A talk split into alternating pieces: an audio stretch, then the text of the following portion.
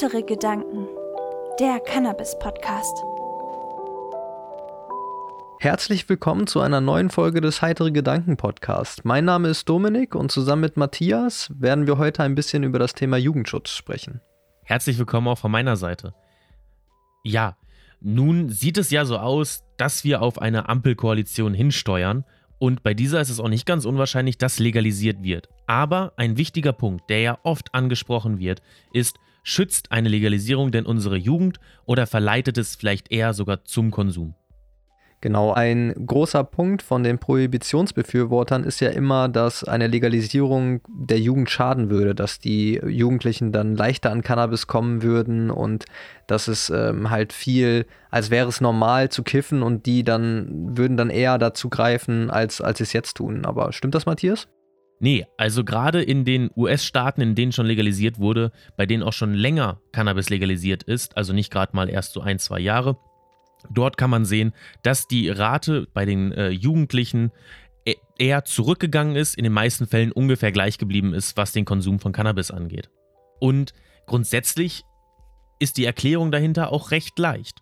Denn man muss sich ja einfach die Frage stellen, wo kommt ein Jugendlicher leichter an Cannabis?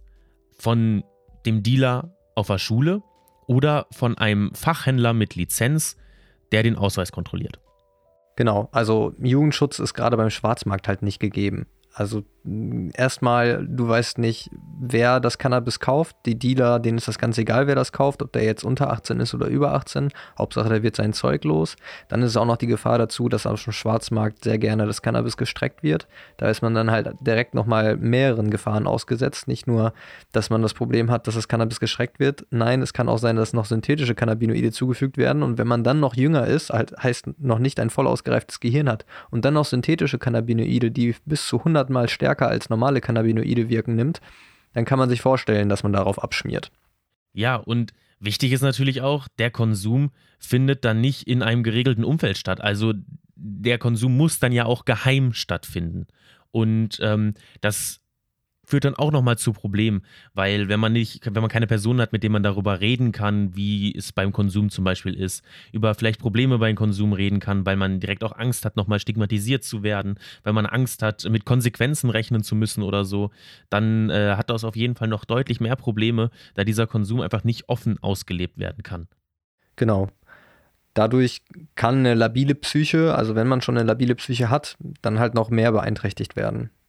Unter bestimmten Umständen kann es natürlich sein, dass Cannabis bei jungen Konsum, also wenn man sehr früh Cannabis konsumiert, äh, zu sozialem Rückzug führt ähm, oder auch Vernachlässigung der Schule oder Ausbildung.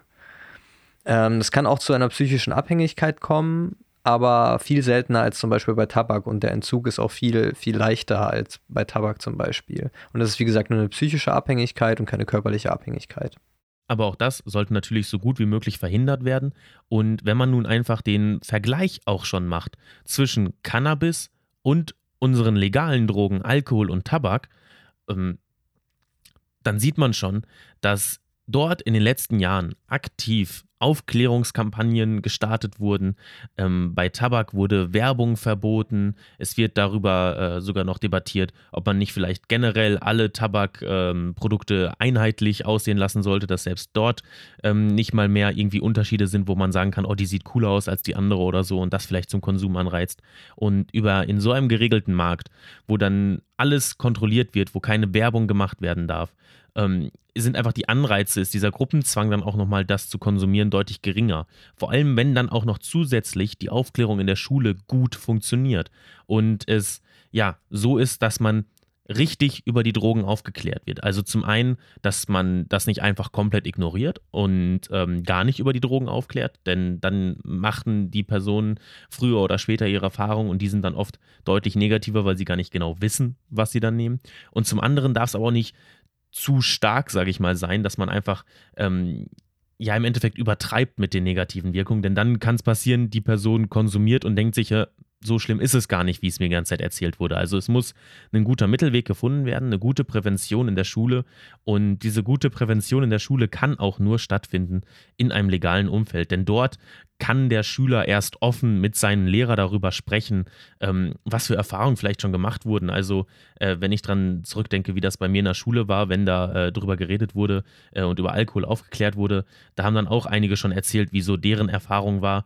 Und ähm, das, die waren noch nicht in einem Alter, wo sie es eigentlich hätten nehmen dürfen, aber es ist einfach nicht so krass zu sagen, hier, ich habe schon mal getrunken in unserer Gesellschaft, wie ich habe schon mal gekifft. Also dann ist der Lehrer ja direkt nochmal äh, schlechter, sag ich mal, auf dich zu sprechen. Und ähm, da dann einfach offen in so einer Aufklärungsdebatte rüber sprechen zu können, äh, hilft ja dem Schüler auch nur ungemein. Genau, was auch immer noch gerne verbreitet wird, ist, dass Cannabis eine Einstiegsdroge sei. Aber diese Theorie wurde ja schon längst überworfen. Es ist ja schon bekannt, dass die Einstiegsdrogen in Deutschland dann eher Tabak, Alkohol, wenn nicht sogar Zucker, wenn man so weit gehen möchte, das ist, ist ja eigentlich auch eine Droge, dass das eher die Einstiegsdrogen sind und wir darauf schon konditioniert werden und dann erst die anderen Drogen kommen, wie Cannabis und was man sonst noch alles nehmen kann. Also man sieht oft in diesen Statistiken einfach, eine Person, die zum Beispiel Kokain genommen hat, hat schon mal Cannabis genommen.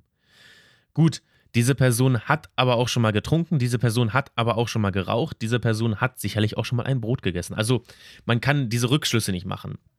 Ja, die Person hat vorher schon mal gekifft, aber äh, ist es so, dass, wenn ich richtig informiert bin, gerade mal 10% von den Cannabiskonsumenten weitere Drogen ausprobieren. Und ähm, der größte Faktor, den die Studien so ausgemacht haben, ist, wenn die Personen bereits früh anfangen mit dem Rauchen dass dort eher die Tendenz dazu entsteht, weitere Drogen auszuprobieren. Also da war die Überschneidung höher gewesen. Ähm, genau möchte ich mich jetzt aber nicht drauf festnageln. Also wie könnte man das richtig regeln? Das haben wir ja letzte Woche schon besprochen, als wir darüber gesprochen haben, welche Koalitionen möglich sind und wie eine Legalisierung in der jeweiligen Koalition aussehen würde. Man könnte das gut regeln über Social Clubs oder halt über Fachgeschäfte. Denn in Fachgeschäften kann man kontrolliert werden, genauso wie in Social Clubs. Man darf nur beitreten, wenn man über 18 ist und dann halt auch nur man kriegt dann auch nur Zutritt, wenn man über 18 ist, logischerweise. Also man kann keine unter 18-jährigen Freunde mitnehmen zum Beispiel dann weiß man wenigstens, was für, was für Produkte man auch bekommt. Jetzt ein Jugendlicher, der jetzt Cannabis probieren möchte und vielleicht gerade 18 geworden ist und das auch auf dem Schwarzmarkt ausprobiert, der möchte vielleicht eine schwache Sorte. Das kann er sich aber gar nicht entscheiden, denn der geht wie in so eine Kneipe und sagt, ich möchte gerne einmal Alkohol und hätte aber eigentlich gerne einen Alster und kriegt dann auf einmal Wodka. Das ist so ein bisschen schwierig. Deswegen sind da Fachgeschäfte oder das über Apotheken abzugehen ganz egal. Hauptsache, da ist eine vernünftige Regelung drin. Man weiß, wie viel Wirkstoffgehalt Inhalt da drin enthalten ist und man weiß, was für ein Strain das ist, was für Terpene enthalten sind, wie das also wirken kann. Und das geht nur bei einer Legalisierung und das ist dann auch der sinnvolle Jugendschutz, meiner Meinung nach. Genau, und ich würde auch sagen, äh, auch eine Apotheke wäre dort keine schlechte Lösung. Also äh, man sieht es ja auch jetzt, wenn man in eine Apotheke kommt, da stehen ja tendenziell hinter dem Tresen im Lager schon äh, Betäubungsmittel, die man nicht an Jugendliche rausgeben darf. Und äh, auch wenn da jetzt ein Jugendlicher reingeht, ähm, der kriegt ja nicht einfach irgendwelche ähm, Morphium oder sowas. Das ist ja alles extrem geregelt. Das würden die niemals rausgeben. Also äh, Geschäfte, Apotheken würden niemals an Jugendliche irgendetwas verkaufen. Genau, wollen ja auch keine Strafe bekommen, also äh, sei es dann eine Geldstrafe oder eine Gefängnisstrafe. Ähm, das einfach nicht zu riskieren, denn naja, es gibt dann tendenziell ja genug Kundschaft. Ja, also wie ihr seht, ich denke, diese ganzen Argumente sind halt längst überholt. Die einzigen, die da immer noch hinterstehen, sind CDU, CSU und ja auch Teile der AfD. Die SPD dreht sich ja jetzt auch so langsam, deswegen sind wir ja auch der Meinung, dass jetzt die Ampel die einzige Möglichkeit wäre, wo wir einer Legalisierung näher kommen würden. Wer weiß, ob es passiert. Ich denke auch, dass die Cannabis-Debatte, wir haben jetzt das Glück, dass FDP und die Grünen das beide eigentlich sehr gerne machen würden. Von daher mal gucken, wie weit sie das in den Koalitionsverhandeln durchboxen, wenn jetzt zum Beispiel eine Jamaika-Regierung auf die zukommt. Wobei ich nicht glaube, dass das passieren wird, weil die Grünen haben ja auch eine Umfrage in ihrer Partei gestartet und da sind über 75 Prozent gegen eine Jamaika-Koalition. Also das würde die Partei ganz schön sprengen. Vermutlich kriegen wir doch wieder eine große Koalition. Und dann wird es eher schlecht aussehen mit der Legalisierung und dem Jugendschutz. Also ich persönlich, wenn wir jetzt hier noch so ein bisschen politisch werden, glaube eh nicht an eine Jamaika-Koalition. Also nicht nur ähm, von dieser Umfrage auch, die dort bei den Grünen gestellt wurde, sondern äh, generell einfach die politischen Auswirkungen. Also die eine klare Minderheit in Deutschland möchte Laschet noch als Kanzler. Und ähm, das können sie, also meiner Meinung nach, so gegen den Willen des Volkes nicht machen. Das würden die Parteien ordentlich spüren bekommen. Äh, und ähm, ja, es wird meiner Meinung nach eher auf eine Ampel hinauslaufen. Ähm, dort sehe ich die Chancen für eine Legalisierung sehr gut. Also auch wenn die SPD nicht komplett klar für eine Legalisierung ist, sie sind dennoch äh, offen dafür eingestellt und wollen auf jeden Fall äh, weg von der Verbotspolitik. Und äh, wenn dort dann einfach die Einflüsse von Grünen und FDP da sind, die dann für eine Legalisierung sind, ähm, dann wird das sicher in Koalitionsverhandlungen durchkommen.